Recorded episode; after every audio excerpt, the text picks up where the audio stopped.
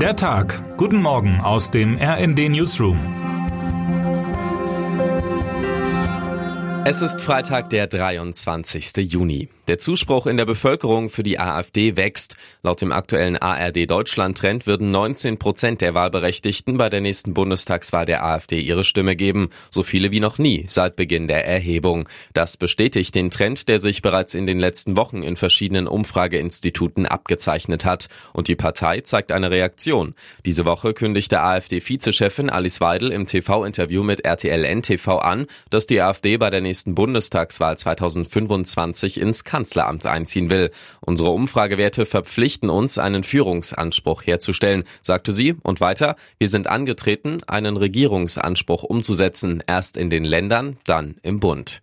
Während sich die übrige Parteienlandschaft in Deutschland noch streitet, wer die AfD offenbar zu einer wirklichen Alternative für viele Bürgerinnen und Bürger gemacht hat, bringt sich die AfD selbst bereits in Stellung. Allen voran Weidel. Natürlich habe ich Lust, kommentiert sie die Frage, ob sie selbst antreten werde im Weltinterview.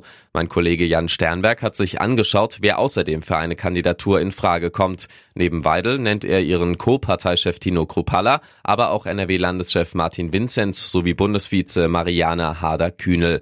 Über allem steht dennoch die Frage, ob die zerstrittene Partei in der Lage ist, sich auf einen gemeinsamen Kandidaten oder eine Kandidatin zu einigen.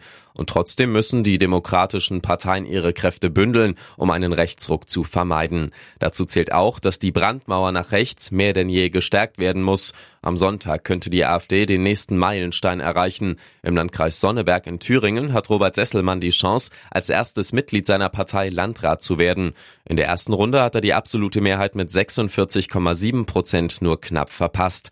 Im zweiten Wahlgang tritt er nun gegen den CDU-Politiker Jürgen Köpper an. Es könnte ein weiteres wegweisendes Ergebnis werden.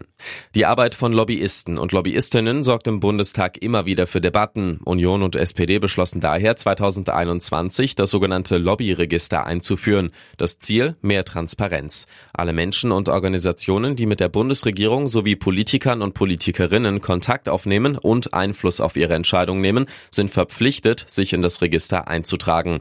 Heute debattiert der Bundestag rund anderthalb Jahre nach der Einführung über eine Reform des Lobbyregisters, auf die sich die Ampelkoalition verständigt hat. Der Vorschlag beinhaltet strengere Regeln für Kontakte zu Ministerien, aber auch Erleichterungen für gemeinnützige Organisationen. Und die scheint notwendig zu sein, wie die Recherche meines Kollegen Sebastian Scheffel zeigt. Demnach zählen der Deutsche Kanu-Verband und eine Klinik aus Bad Oldesloe zu den mächtigsten Lobbyorganisationen Deutschlands.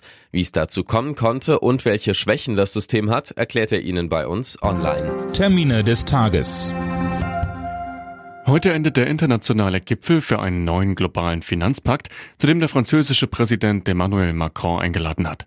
Ziel des Treffens ist der Aufbau eines solidarischen internationalen Finanzsystems mit einer ausgewogenen Partnerschaft zwischen Süd und Nord. Die Nationalmannschaft der Frauen ist in die Vorbereitung für die Fußball-Weltmeisterschaft in Australien und Neuseeland gestartet. Um 15.30 Uhr gibt Bundestrainerin Martina Voss-Tecklenburg eine Pressekonferenz, vor allem mit Blick auf das erste Testspiel gegen Vietnam am Samstag. Wer heute wichtig wird. Heute endet das internationale Luftwaffenmanöver Air Defender 2023, an dem seit dem 12. Juni fast 10.000 Soldaten aus 25 Staaten beteiligt waren. Zum Abschluss zieht Luftwaffeninspekteur Ingo Gerhards Bilanz. Und damit wünschen wir Ihnen einen guten Start ins Wochenende. Autorin ist Chantal Ranke, am Mikrofon Tom Husse und Fabian Hoffmann. Mit rnd.de, der Webseite des Redaktionsnetzwerks Deutschland, halten wir Sie durchgehend auf dem neuesten Stand.